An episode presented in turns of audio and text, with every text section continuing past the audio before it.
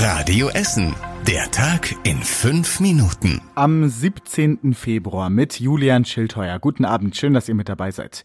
Es hat gescheppert, geklappert und hier und da ist auch ein Blumenkübel umgefallen. Alles in allem ist Essen bei dem heftigen Sturm bisher aber glimpflich davongekommen. Es ist nichts Gravierendes passiert, sagt die Feuerwehr.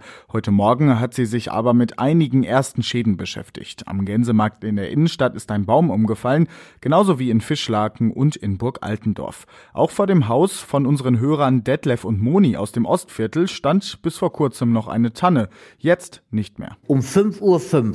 Das ganze Haus hat gezittert und gebebt als wenn ein Erdbeben gewesen wäre. Und dann ist meine Frau aufgestanden und dann hat sie gesagt, komm mal schnell gucken, komm mal schnell gucken, der Tannenbaum ist umgekippt. Tja, und jetzt ist er weg.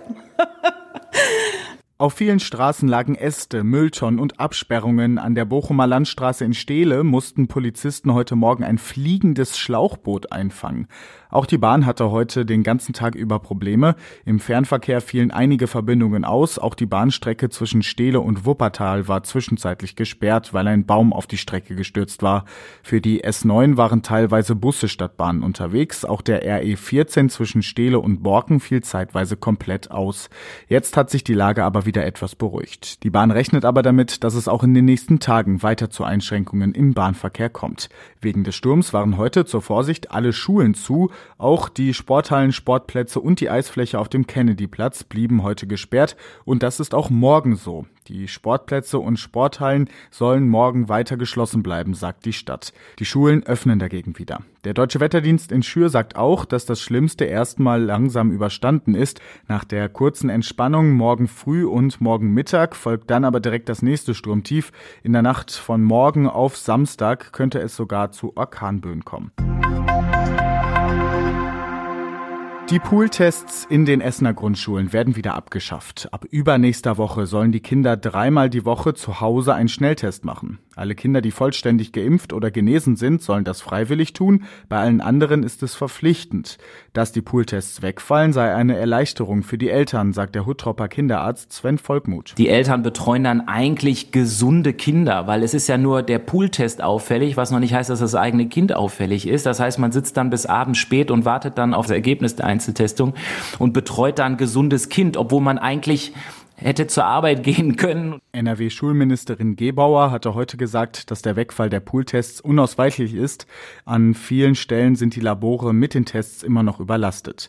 Gleichzeitig soll das Gesundheitsamt bei uns in Essen entlastet werden, denn bei uns in Essen ist heute das Corona-SMS-System gestartet. Wer an einer Teststelle positiv getestet wird, bekommt ab sofort automatisch eine SMS auf sein Handy, allerdings nur, wenn man bei der Teststelle auch seine Handynummer angegeben hat. In der SMS ist ein Link, der führt direkt zu einem Internetformular der Stadt. Dort kann man selbst seine Symptome eintragen und mit wem man in den letzten Tagen engeren Kontakt hatte. Das könnte sich so tausende Anrufe sparen.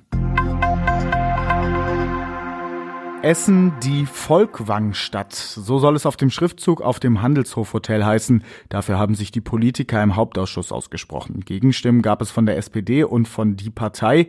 Mit dem neuen Slogan will die Stadt den 100. Geburtstag des Museums Volkwang würdigen. Die SPD hätte aber gerne zuerst die Bürger gefragt, welchen Slogan sie sich wünschen. Um den bisherigen Schriftzug Essen die Einkaufsstadt hatte es viele Diskussionen gegeben.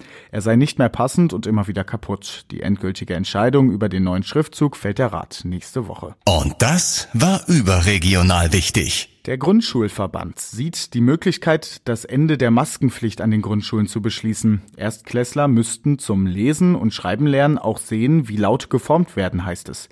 Das sieht NRW-Ministerpräsident Hendrik Wüst anders. Er sagt, dass der Schulunterricht mit Masken und Tests weiter abgesichert werden müsse.